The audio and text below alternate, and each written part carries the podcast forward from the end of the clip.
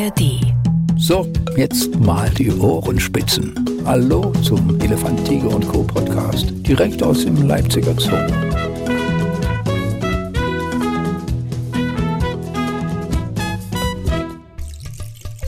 Ah, ich freue mich. Eine neue Runde Elefant, Tiger und Co., der Podcast. Wer immer sich gerade wohlwollend durch die ARD-Audiothek gewühlt hat und diesen Podcast gefunden hat, gleich der Hinweis, hier gibt es immer den EDC-Podcast und auch andere schöne Podcasts. Und auch diese Runde wird sich wieder lohnen, denn heute habe ich hier Marc Wolf zu Gast. Marc, sei herzlich willkommen. Hallo. Marc, ich freue Dank für die Einladung. Oh, gerne doch, gerne doch. Wir hatten ja auch noch nichts miteinander zu tun. In letzter Zeit immer wieder Neulinge da. Das freut mich, dass der Podcast auch bei euch gewollt ist. Ich freue mich auch mal ganz besonders, wenn ihr so irreführende Namen habt. Zumindest was das Tier angeht, das ihr eigentlich gar nicht betreut. Denn es ist ja nun weiß Gott nicht der Wolf, mit dem du zu tun hast, sondern stell ihn doch selber mal vor. Mit wem hast du es hier zu tun? Ich habe hier im Pongoland natürlich mit allen Menschenaffen irgendwie ein bisschen zu tun, aber vor allen Dingen auch mit den Schimpansen. Ähm, die Menschenaffen sind ja nach wie vor auch für mich so ziemlich das unterhaltsamste Tier, weil sie uns natürlich auch so unglaublich ähnlich sind. Und gerade die Schimpansen machen ja immer wieder großen Rabatz. Wie ist die Truppe heute so drauf? Gut, also die durften jetzt dann doch noch raus. Das Wetter war ja heute ein bisschen unbeständig. Ja, ja. Aber wenn die raus dürfen, da freuen sie sich immer. Und dementsprechend war vorhin äh, große Freude in der Gruppe, als sie dann die Außenanlage auch wieder erkunden durften. Wie zeigt sich das denn, wenn die sich freuen? Also das sind doch auch Tiere, wo man es wirklich hört, wenn die sich freuen. Genau, auf jeden Fall. Die geben halt immer laut von sich. Also man hört sich, wenn- wenn die Gruppe sich streitet, kriegt man das immer gut mit. Und wenn die sich freuen, dann haben die halt auch so ganz, ganz bestimmte Geräusche, ähm, die das geübte Ohr natürlich dann auch äh, immer gleich zuordnen kann. Ähm, das sind dann auch oft so ähm, auch vergleichbar mit so Futterfindegeräuschen. Also da äh, freuen sie sich halt auch immer, wenn sie Ja. ähm, ein bestimmtes leckeres Futtermittel gefunden haben. Das kriegt man dann schon, schon sehr deutlich durch deren Lautäußerungen auch mit. Was bei denen, glaube ich, immer gut funktioniert, ist auch diese Gruppendynamik. Also da ist richtig, richtig auch Hektik drin in so einer Truppe, oder? Wenn irgendwo was los ist, ist bei allen was los. Ja, definitiv. Die lassen sich dann auch alle voneinander anstecken und müssen sich dann auch mal gegenseitig unterstützen. Wenn jetzt mal irgendwelche Rangkämpfe sind oder die sich mal gegenseitig das Futterstück weggenommen haben, dann wird es immer gleich laut und dann ist die ganze Gruppe in Aufruhr. Und dann müssen natürlich die äh, Freunde von dem einen Tier müssen dann dem einen helfen und die Freunde vom anderen dann eben dem und dann ähm, ist die ganze Gruppe unterwegs und jagt sich hinterher und nach meistens äh, ein paar Minuten ist das dann aber auch wieder alles, alles ganz ruhig geworden. Aber es erinnert eben wirklich an menschliches Verhalten, oder? Also vielleicht ist es alles ein bisschen hektischer, ein bisschen noch weiter drüber, aber ich, es erinnert mich an Gruppendynamik auf Arbeit oder im Sportverein oder sowas. Ja, definitiv. Das ist, das ist bei denen ganz genauso. Die haben halt auch ihre Tiere, mit denen sie eher verbunden sind und welche, mit denen sie nicht so gut können. Und dementsprechend läuft das bei denen in so einer Gruppe auch ab. Unsere große Gruppe besteht ja auch aus 19 Tieren. Dementsprechend hat man da halt dann auch äh, viele Koalitionen, die sich dann in, in so einer Gruppe binden. Das ist ja bei euch ein Mehrgenerationenhaus, oder? Wie setzen sich diese 19 Tiere zusammen? Die ältesten Tiere sind jetzt, äh, glaube ich, 47 Jahre alt. Wow. Ähm, das Ja. sind die, die Cory und die Fraukje. Das sind die ältesten Tiere in der Gruppe. Und das geht dann halt eben, die, die Cory ist nun zwar eine der ältesten, hat aber auch noch das kleinste Jungtier hier bei uns in der Gruppe. Das ist jetzt gerade anderthalb, der kleine Badu. Und dazwischen gibt es halt in allen Alter, Altersklassen dann noch verschiedene Tiere. Und halt auch von der ursprünglichen Gruppe, die hier damals ins Pongoland vor ja, jetzt mittlerweile 22 Jahren eingezogen sind, sind halt auch noch da ein paar Tiere dabei. Wie lange bist du denn bei der Gruppe so dabei? Also die Schimpansen kenne ich jetzt mittlerweile seit neun Jahren. Und das, wie lange hast du gebraucht, um zu wissen, wer was ist? Also mit Namen und erkenne ich sofort?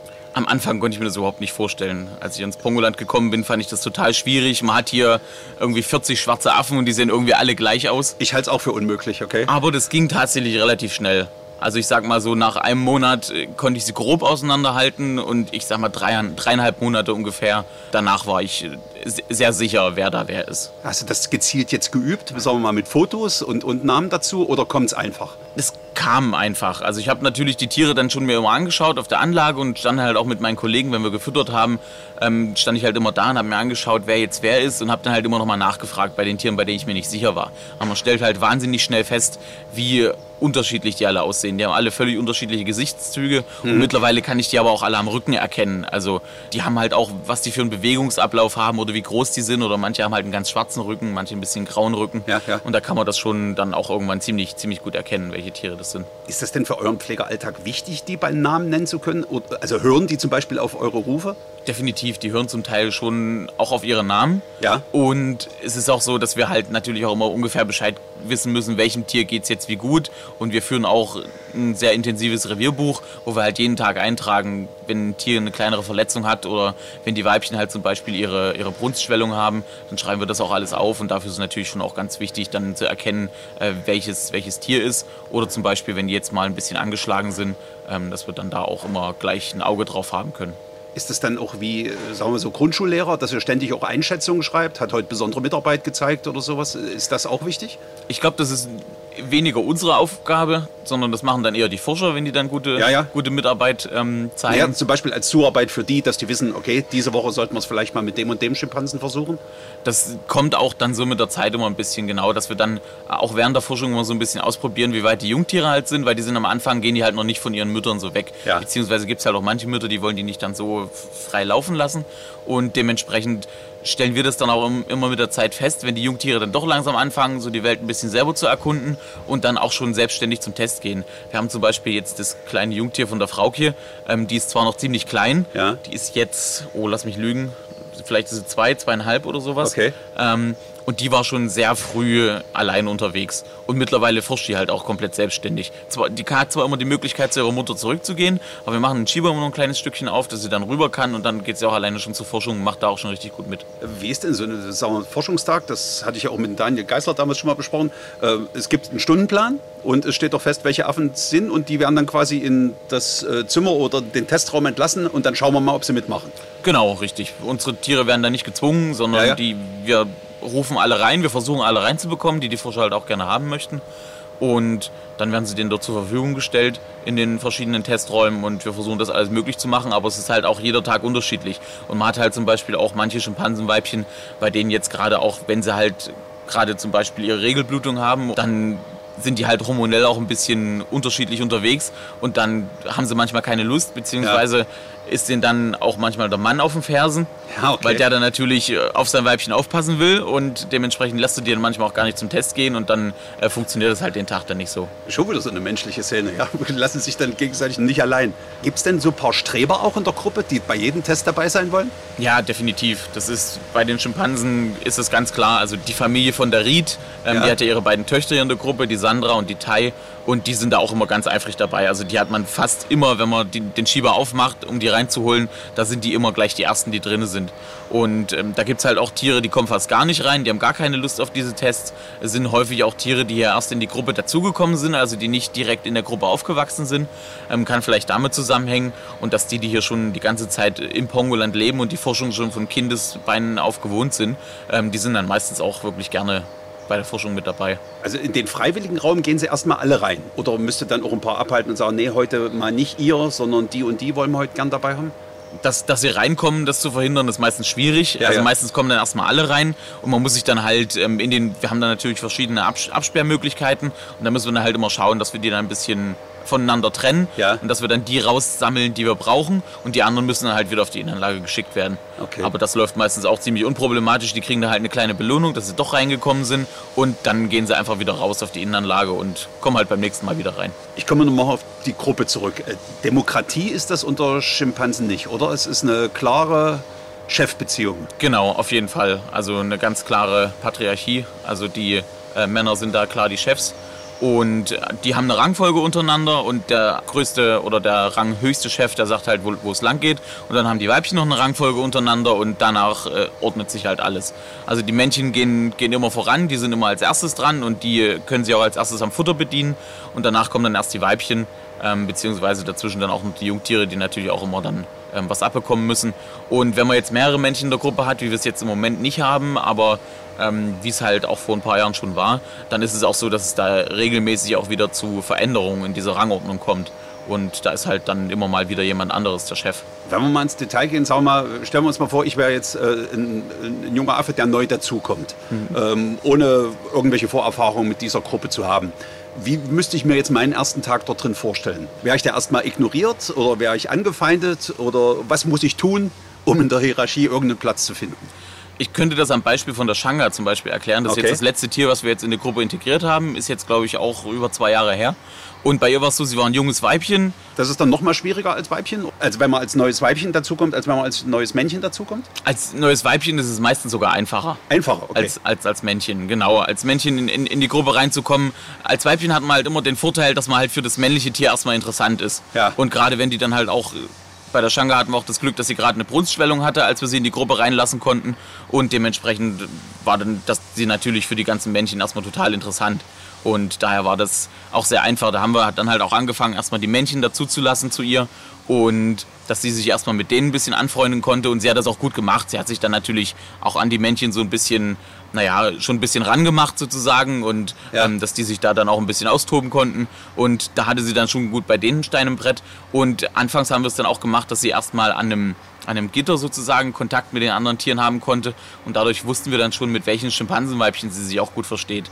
Und dementsprechend haben wir die dann als nächstes dazugelassen. Dann konnten die so ein bisschen schon ihre Koalition untereinander bilden, weil man hat dann auch ganz oft, dass die rangniedrigen Tiere dann halt gegen die neuen so ein bisschen stänkern. Ja, klar. Und dementsprechend die dann halt, damit sie nicht mehr die rangniedrigsten sind, versuchen sie halt die neuen dann immer auch weiter nach unten zu drücken. Das will man natürlich verhindern, Ja. ähm, dass die neuen dann gleich dort ähm, niedergemacht werden von den anderen. Und dementsprechend muss man dann immer schauen. Und das ist immer ein bisschen Fingerspitzengefühl. Und wenn sie jetzt also für Rendezvous zu haben war, hat sie sich dann selbst, sagen wir mal, auch den höchstgestellten, das höchstgestellte Männchen gesucht und nimmt sie dann auch seine Hierarchieposition mit ein? Ähm, sie nimmt nicht unbedingt seine, seine Position mit ein. Sie muss sich schon auch bei den anderen Weibchen dann noch ein bisschen umsetzen. Das ist ja dann auch meistens so, dass dieses hoch, hochgestellte Männchen, das hat ja auch mehrere Lieblingsweibchen dann Okay, noch. Es ja. kann aber halt auch passieren, dass das hochgestellte Männchen mit dem neuen Weibchen gar nicht so viel anfangen kann. Und dann muss sie sich natürlich auch schauen, dass sie sich dann vielleicht eher an die anderen Männchen hält. Wie war das jetzt hier bei Chakra?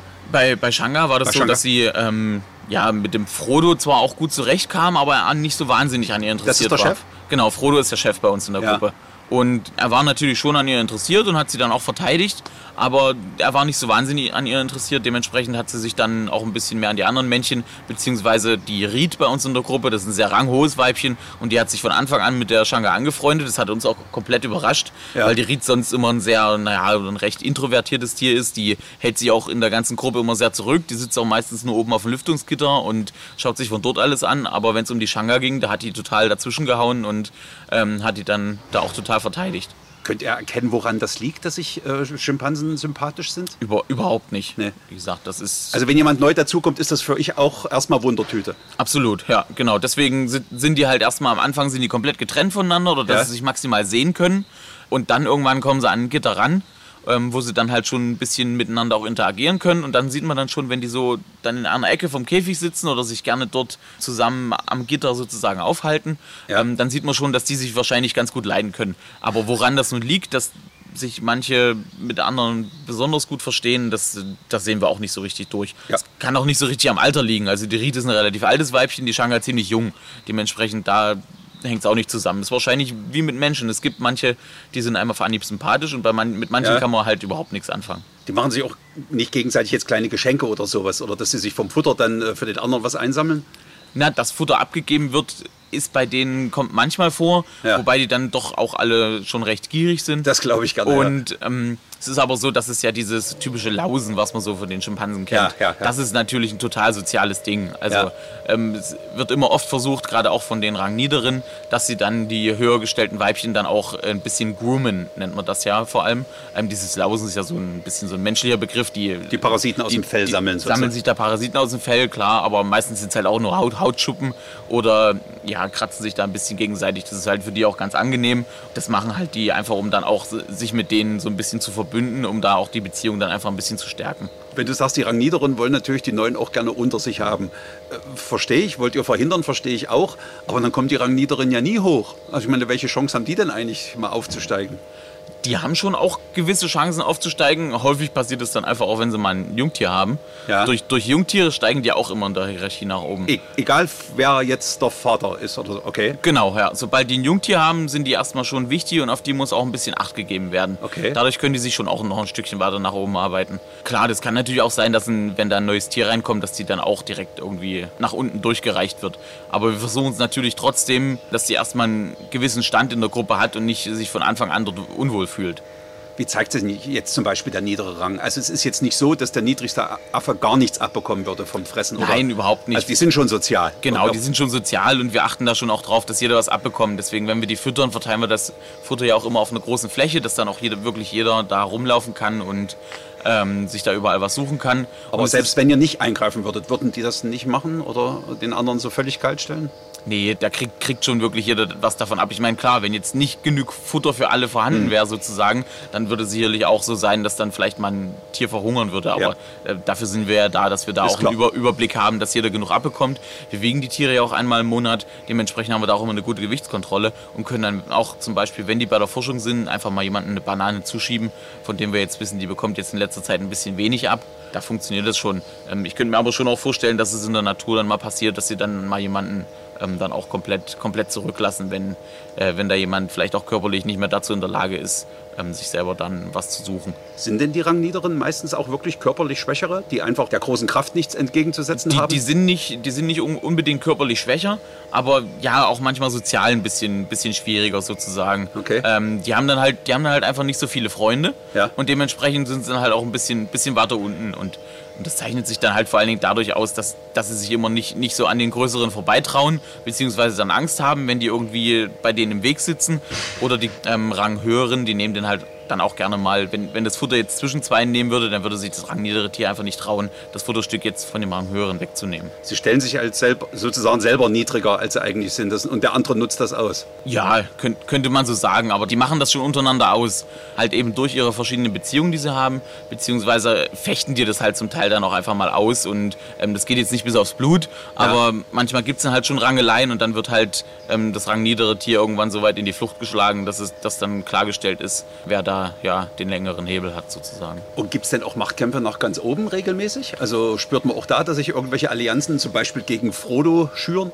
Das kommt seltener vor bei uns. Ähm, wahrscheinlich auch dadurch, dass er vor allen Dingen auch einige Weibchen um sich geschart hat, die dann halt ähm, immer nett zu ihm sind. Und gerade wenn das jetzt hier bei uns in, in der Gruppe der Fall ist, wo jetzt nur ein Männchen ist, wenn wir jetzt mehrere Männchen hätten, Ach dann so, könnte okay. das schon passieren. Also Ja. wir hatten ähm, bis vor kurzem noch, da waren sogar vier erwachsene Männchen in der Gruppe und da waren zwei Brüder davon. Und die haben immer als Team zusammengearbeitet und dementsprechend haben die sich und Frodo immer mal auch wieder abgelöst. Die Ja. haben halt gemeinsam gegen Frodo gearbeitet, haben sich da verbündet und haben dann Frodo halt so ein bisschen unterdrückt und sind dadurch selber Chefs in der Gruppe geworden.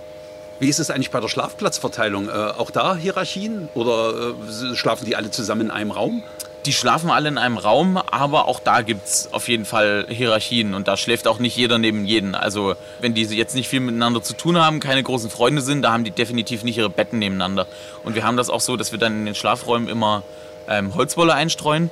Das ist halt so ein bisschen wie der Natur nachgestellt. In Ja. der Natur sammeln sie sich ja auch Laub zusammen oder irgendwas, wo sie sich dann halt ein schönes Bett machen können. Und bei uns ist das halt eben die Holzwolle. Und das ist dann auch meistens so, dass sich die ranghohen Tiere versuchen, immer möglichst viel Holzwolle zu sammeln, damit sie natürlich sich ein schönes Bett bauen können. Beziehungsweise lassen sie dann auch ihre Freunde dann mit in ihrem Bett schlafen. Aber die Rangniederen, die gehen dann halt mal auch ja ohne Holzwolle dann ins Bett und müssen dann auf dem blanken Brett schlafen sozusagen. Aber wir versuchen schon auch möglichst, dass alle ähm, dann was abbekommen. Gibt es da sowas wie Nachtruhe? Also der, der Chef sagt, jetzt wird geschlafen und alle schlafen mit? Ja, ich sag mal, das geht dann eher von uns aus. Also wenn, Ja. die, wenn wir die Tiere dann in ihre Schlafräume genommen haben, dann machen wir langsam das Licht aus. Dann werden die wahrscheinlich nicht, nicht direkt schlafen. Die fressen dann noch ein bisschen was und ähm, spielen wahrscheinlich noch mit, ein bisschen miteinander. Aber wenn es dann dunkel ist, dann gehen die auch irgendwann schlafen. Und wie lange äh, schnarcht so der Schimpanse? Ja, das ist ganz schwer zu sagen. Weiß ich gar nicht so wirklich, da wir auch nachts gar nicht hier sind und das gar Ja, nicht ja. wissen, wie lange die Tiere nun genau schlafen. Also ob da nachts noch eine Kissenschlacht stattfindet wie in der Jugendherberge, das wisst ihr nicht, aber ist auch Das- eher unwahrscheinlich. Das oder? wissen, wissen wir nicht, ist unwahrscheinlich und aber dadurch, dass wir ja die ganze Holzwolle und sowas verteilen, ähm, können wir auch am nächsten Morgen immer ganz gut sehen, in welchem Zustand sie dann den, den Schlafraum hinterlassen haben. Also wenn es da jetzt nochmal großartig Streit gab oder da noch irgendwie die Action losging, dann kriegen wir das auf jeden Fall am nächsten Tag auch mit. Wie ist das eigentlich mit euch? Ihr seid doch auch Teil der Gruppe, höre ich immer wieder. Und müsst euch dann auch ab und zu mal in, ich sag mal, Rangkämpfen bewähren oder beziehungsweise euch dort raushalten? Ja, definitiv. Also so in die, in die Rangordnung unter den Tieren greifen wir natürlich nicht ein. Das Ja, ja. müssen, müssen die schon unter sich ausmachen. Aber es ist ja schon so, dass wir auch darauf angewiesen sind, dass die Tiere gewissermaßen auf uns hören und dass wir auch mit denen eine gute Verbindung haben. Ich meine, die bekommen nun von uns das Futter, das wissen die auch. Dementsprechend sind die uns schon meistens äh, recht zugetan. Aber Ja, die klar. versuchen natürlich auch immer mal uns zu manipulieren, beziehungsweise testen so ihre Grenzen aus. Aber da muss man dann halt auch wirklich Hast du mal ein ähm, Beispiel? strikt dagegen halten. Ja, es geht zum Beispiel darum, einfach, wenn, die, wenn wir die in den Schlafräumen drin haben und manche wollen danach nicht wieder rausgehen. Die sitzen dann drin und verweigern sich wieder auf die Innenanlage zu gehen. Und dann muss man halt schon mal wirklich versuchen, sich da ordentlich durchzusetzen, ähm, dass man die Tiere dann auch wirklich dahin bekommt, wo man sie gerne haben möchte. Wie nah seid ihr oder wie nah bist du denn zum Beispiel? Oder ich, ich fange mal an, als das losging mit dir hier und den Affen, wie nah hast du dich denn rangetraut am Anfang? Das war natürlich alles erstmal eine Überwindung. Also wir haben natürlich immer zwischen uns und den Affen ist ja immer ein Gitter. Ja. Ähm, dementsprechend kommt man ja gar nicht so nah ran. Das also, ihr seid nie in demselben Raum? Wir, wir sind nie im selben Raum. Das okay. hat, hat man ja irgendwann mal abgeschafft. Es gab ja früher, dass man die Menschenaffen alle noch so wie die klei eigenen kleinen Kinder ja, ja. Ähm, behandelt hat und mit denen am Tisch saß, beziehungsweise da auch noch sich in den Käfig gesetzt hat und zum Teil auch mit denen gemeinsam halt gelaust hat. Aber das hat man halt irgendwann abgeschafft. Und ich kenne diese Zeit überhaupt nicht mehr. Und dementsprechend hat man dann jetzt mittlerweile immer nur noch ein Gitter zwischen sich und den Tieren. Und dann muss man halt auch mal ein bisschen schauen. Anfangs habe ich mir natürlich nie, noch nicht so rangetraut, weil man natürlich die Tiere nicht kannte und weiß, wie die auf einen reagieren. Ja. Aber mittlerweile ist es halt schon so, dass man die mal so am Gitter mal kurz, kurz ein bisschen anfassen kann. Muss natürlich immer auf die Finger aufpassen. Mit manchen Tieren funktioniert das halt auch nicht. Aber man lernt es ja immer besser kennen. Ja, ja. Und weiß dann auch manchmal schon, wenn man am Morgen reinkommt, dann verhalten die sich ein bisschen anders und dann weiß man schon, ah, okay, der ist jetzt schlecht drauf. Ähm, man, es kommt auch mal vor, dass man halt in den Schlafkäfig oder in den Schlafraum reingeht und man wird direkt angespuckt. Dann, Ach so, okay. dann merke ich, okay, Natascha hat heute schlechte Laune, ja, ja. Mit, mit, der rede ich jetzt besser nicht. Ähm, die beruhigt sich später dann auch wieder. Aber sowas kann halt auch vorkommen. Also das ist keine Sympathiebekundung, sowas? Also sowas ist keine Sympathiebekundung, nein, definitiv nicht. Die haben diese sind einfach mal, da gibt es Tage, da sind sie schlecht drauf. Ja. Ähm, das kommt aber wirklich selten vor. Und das darf man dann auch nicht zu persönlich nehmen, ähm, sondern die, die sind halt einfach so. Auch wir haben manchmal schlechte Tage, uns, wo wir nicht so gut drauf sind. Und genauso geht es denen auch. Und, und, wissen die dann noch, welche Knöpfe die bei euch zu drücken haben? Also so nach dem Motto, wenn die merken, oh Gott, heute ist er nicht gut drauf, da werde ich ihn mal so richtig reizen. Das könnten, könnten sie wahrscheinlich. Aber ich hatte bisher immer vielleicht das Glück oder so den Eindruck, dass sie mich tatsächlich sehr in Ruhe gelassen hatten, wenn, ja. ich, wenn ich einen schlechten Tag hatte. Dann ist es nicht so, dass sie mich dann, dass sie sich dann extra nochmal hochgepusht haben, sondern dann, das waren dann häufig auch Tage, wo es dann sogar mal ein bisschen besser lief, aber vielleicht war das auch wirklich, wirklich nur Zufall und sie hätten eigentlich auch ganz anders gekommen. Es gibt halt auch manchmal Tage, wo die Affen dafür sorgen, dass es einem am Ende des Tages alles ein bisschen runtergezogen hat, weil es auch halt auch Tage gibt, an denen gar nichts funktioniert, wo ja. niemand auf einen hört und das ist dann natürlich auch besonders anstrengend. Wie gehst du mit solchen Momenten dann um oder sowas? Sagst du einfach, okay, ich probiere es in einer halben Stunde nochmal, ich habe auch genug andere Dinge zu tun. Wie gehst du jetzt, sagen wir mal, mit so einer Niederlage an so einem Tag um? Ja, man hat gar keine andere Möglichkeit, als das erstmal ja, irgendwie ab abperlen zu lassen. Im Zweifel sitzen wir immer am längeren Hebel, sage ich mal. Also dann bleibt er halt noch ein bisschen im Käfig sitzen und wenn er sich überhaupt nicht bewegen will, dann geht man erstmal weg. Und irgendwann laufen die dann schon, geben auch irgendwann nach. Hat man bei Affen eigentlich das Gefühl, die Gesten oder die Gesichtsausdrücke zu verstehen? Also zum Beispiel, ob die sich gerade über einen lustig machen oder äh, ob die über einen tuscheln oder sowas? Ja, die haben natürlich schon ein ganz großes Repertoire an verschiedenen Gesichtsausdrücken. Ja. Aber auch da gibt es wirklich überall Unterschiede. Wir haben auch ein paar Weibchen in der Gruppe, die haben die gucken immer gleich. Die haben immer denselben Gesichtsausdruck. Bei denen, denen kann man da wirklich überhaupt nichts ansehen. Ja. Auf der anderen Seite gibt es natürlich auch welche, die, denen du das sofort ansiehst, wenn sie jetzt irgendwie schlecht oder besonders gut drauf sind. Und das, was sie so an Grimassen ziehen, das ist ja auch zur innerartlichen Verständigung einfach da. Und das haben wir Menschen ja auch zum Teil untereinander. Also wenn wir uns so gegenseitig angrinsen, dann versuchen wir natürlich auch freundlich dem anderen ja, ja, gegenüber genau zu stehen. Sowas, genau so. Ähm, aber dann gibt es halt auch so die, die Gegenbeispiele, wenn sie sich dann halt mal ein bisschen, bisschen die Zähne zeigen, ähm, dass es dann halt nicht mehr ganz so freundlich ist. Aber wenn du zum Beispiel mit Futter kommst, ist jetzt nicht so, dass die Hälfte der Gruppe grinst, weil sie weiß, dass sie, wenn sie freundlich ist, besonders viel abkriegt. So ist es nicht. Nee, die versuchen dann natürlich auch auf sich aufmerksam zu machen. Also wir ja, haben auch ein paar Spezialisten dabei, die dann in die Hände klatschen, wenn sie, wenn sie jetzt äh, gerade Futter haben wollen und auf sie aufmerksam machen wollen. Aber das ist natürlich ein Verhalten, was wir überhaupt nicht bestärken wollen. Dementsprechend lassen wir die dann immer so ein bisschen links liegen und die kriegen dann immer erst später was, wenn sie mal aufgehört haben zu klatschen. Aber ja. die wollen natürlich auch alle auf sich aufmerksam machen und ich meine, dieses Grinsen, die freuen sich natürlich auch, wenn's, wenn es wenn, Futter gibt und dementsprechend wird dann auch die ganze Gruppe laut und freut sich dann auch miteinander. Aber genau, es versucht halt auch jeder möglichst was abzubekommen, indem sie irgendwelche Laute von sich geben und auf sich aufmerksam machen. Wenn ich so im Pongoland bin und gerade wieder Action ist bei den Schimpansen, merkt man immer sofort, wie alle Köpfe von den Besuchern rumgehen. Was ist denn da wieder los? Was ist denn da mhm. Wie ist denn das bei dir? Also mal verglichen mit vor neun Jahren, bist du da auch noch bei jedem äh, Schreiter drin hektisch geworden und heute sagst du, ach, wird schon nicht so wild. Wie ist das da? Wie hat sich das entwickelt? Das hat sich sicher auch entwickelt, ja. Man muss halt immer auch im ersten Mal ein Gefühl dafür bekommen. man weiß natürlich auch immer, wie gerade so der Stand in den Gruppen ist. Man kriegt das ja auch immer vorher mit. Und dadurch muss man dann halt auch immer ein bisschen Gespür dafür haben. Wenn es mal nur kurz schreit, dann ist es meistens in Ordnung und sowas kommt halt ständig vor. Die haben ja auch unterschiedliche Stimmen, die klingen auch alle anders. Und man weiß halt auch schon bei bestimmten Weibchen, die schreien halt mal ein bisschen mehr und ein bisschen lauter. Und deswegen muss man da vielleicht nicht so viel Acht drauf geben. Äh, aber wenn dann die ganze Gruppe wirklich fünf Minuten am Stück schreit, dann muss man auf jeden Fall schon mal gucken gehen, was da los ist und wer da wieder am Stänkern ist. Meistens ist da nichts Großes, aber es kann halt doch auch mal passieren, ähm, dass man mal da ein Auge drauf werfen muss, wie sich gerade dann eben auch die Rangordnung zum Beispiel in der Gruppe verändert. Du erkennst also auch die Stimmen? Ja, auf jeden Fall. Okay.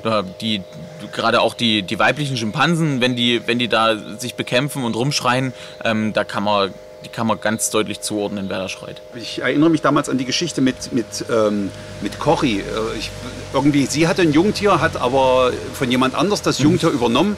Also so, so, eine wilde äh, Kindertauschgeschichte. Ja. Wie geht er denn mit so einer Situation, die, die völlig ungewohnt ist, wo ihr auch nicht äh, wisst, also versucht ihr das dann zu klären oder läuft es einfach?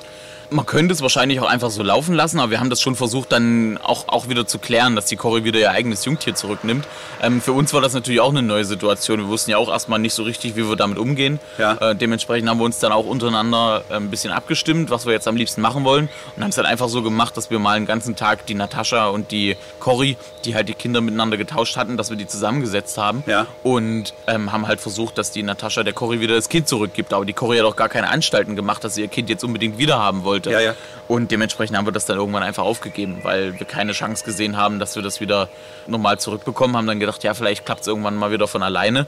Ähm, das Merkwürdige war ja, dass es dann nach ungefähr einem Vierteljahr alles wieder plötzlich zurückgetauscht war. Da kamen wir wieder am nächsten Morgen hin ja. und sie hatten wieder nicht zurückgetauscht, das nicht, sondern die, die Natascha hatte das Kind, was ursprünglich von der Cory war. Ja. Und die Cory hatte das Kind, was ursprünglich von der Natascha war. Ja. Also sie hatten einmal so ein kompletten Tausch vollführt. Ach, davor hatte Cory quasi gar keins äh, bei sich, da hatte Natascha beide Kinder nehmen Genau, genau. Also die hatte dann hat sie das Falsche zurückgenommen. Und dann hat sie das Falsche zurückgenommen, genau. Dazwischendurch hatte Natascha beide und dann hat Cory das Falsche zurückgenommen. Ja. Zu, zu, der Zeit war dann aber auch das Blöde, dass Natascha, äh, nee, dass Cory mittlerweile gar keine Milch mehr produziert hat, ja. weil sie ja auch drei Monate lang kein Jungtier mehr säugen musste hat sie die Milchproduktion irgendwann komplett eingestellt, hat dann aber natürlich auf einmal den kleinen Makeni bei sich gehabt und musste den irgendwie versorgen. Ja. Der hatte zum Glück zu dem Zeitpunkt schon langsam angefangen, selber zu fressen. Und wir haben dann aber trotzdem am Anfang immer noch mit ein bisschen Obst und ein bisschen Milchpulver, hatten wir ihm immer was angerührt und haben ihm da immer noch ein bisschen zugefüttert, bis er dann endlich auf ähm, feste Nahrung komplett umgestiegen war und wir uns da keine Sorgen mehr machen müssten, dass er dort irgendwie zu wenig abbekommt. Das sind aber Situationen, die klärt die Gruppe untereinander nicht. Das ist halt so, wie es ist. Also das ist, ist dann so, wie es ist. Ja, es ist dann auch immer die Frage, wahrscheinlich hätte es auch alles einfach ohne unser Einwirken so funktioniert. Ja, ja, da wäre ja. wahrscheinlich gar nichts passiert. Aber man versucht natürlich trotzdem immer das Beste zu versuchen und so sein bestes Gewissen zu haben. Und dementsprechend haben wir da halt zumindest so ein bisschen fördernd mit eingegriffen. Du sagtest vorhin, wenn Jungtier ist, bekommt man schon ein bisschen mehr Aufmerksamkeit, äh, steigt doch in der Ranghöhe. Wie äußert sich denn das? Äh, kann man dann plötzlich beim Futter eher zugreifen als vorher? Genau, das kommt, das kommt schon dadurch vor und halt auch, dass das Männchen dann immer, wenn das Männchen denkt natürlich, es hat damit seine Gene weitergegeben und dann muss es natürlich auch das Jungtier beschützen okay, und dementsprechend ja. auch das Weibchen, was das Jungtier hat, weil er hat ja mit dem Weibchen zusammen ein Jungtier produziert und dementsprechend ist natürlich das Weibchen wichtig, damit er seine Gene weitergeben kann sozusagen okay. und dadurch steht er halt auch ein bisschen mehr hinter ihr und verteidigt sie dann auch vor den anderen Tieren. Und dementsprechend, wenn ihr dann mal was weggenommen wird, dann fängt sie an zu schreien, dann kommt das Männchen und beschützt sie dann vor den anderen und dementsprechend wissen die anderen Tiere schon, beim nächsten Mal greifen sie vielleicht nicht besser zu, weil sonst äh. kriegen sie vom Männchen dann wieder einen Druck. Das ist schon schön, wie das funktioniert. Hast du eigentlich spezielle Freunde in der Gruppe? Also sagen wir mal, welche, die auf dich äh, schon gleich als erstes zukommen, wenn du früh kommst oder wo du auch sagst, ja, der ist mir tatsächlich sympathischer als die anderen? Schwer zu sagen. Also ich glaube, das das hängt auch ein bisschen einfach an den Tieren. Es gibt halt manche Tiere in der Gruppe, die sind wirklich insgesamt sehr freundlich. Also die Frauke, die kommt zu jedem von unseren Pflegern direkt ja, morgens ja. ans Gitter und sagt dem Hallo und die kann man gar nicht lange genug kraulen und ähm, dass sie da zufrieden ist. Und es gibt halt auch Tiere, die sind eher ein bisschen introvertiert. Und musst du Schabernack befürchten? Du hast vorhin so was mal angedeutet. Also ziehen sie auch mal an Haaren oder was sind so Sachen, die einem da passieren können? Also wir versuchen natürlich möglichst nicht so nah mit dem Kopf ja. irgendwie so ranzugehen, dass sie einen da irgendwie verletzen könnten. Dafür sind die Tiere einfach viel zu gefährlich. Ähm, das ist schon so, dass wir dann maximal wirklich mit den Händen ans Gitter und dann mal so nur ganz leicht durchstrecken und mal ein bisschen kraulen. Ähm, dass wir sowas machen, aber irgendwie jetzt, ja, da irgendwie großartig den Kopf oder mal am Gesicht streicheln oder sowas, das versuchen wir zu vermeiden, weil man einfach nie weiß, wie sie dann doch mal reagieren oder dann passiert gerade irgendwas in der Gruppe und es wird einem dann doch mal ein Finger gebissen. Das wollen wir natürlich nicht und nee, ist klar, das ist, ja. ist natürlich alles viel zu gefährlich. Deswegen versucht man da schon vorsichtig mit denen umzugehen. Vermisst du das denn? Also äh, Frank Schellert hat mir ja da auch etliche Geschichten erzählt, wie er früher mit dem Bollerwagen zur Eiche gefahren ist oder zum Baum, sind alle hochgeklettert und danach wie mit der Kindergartengruppe wieder nach Hause.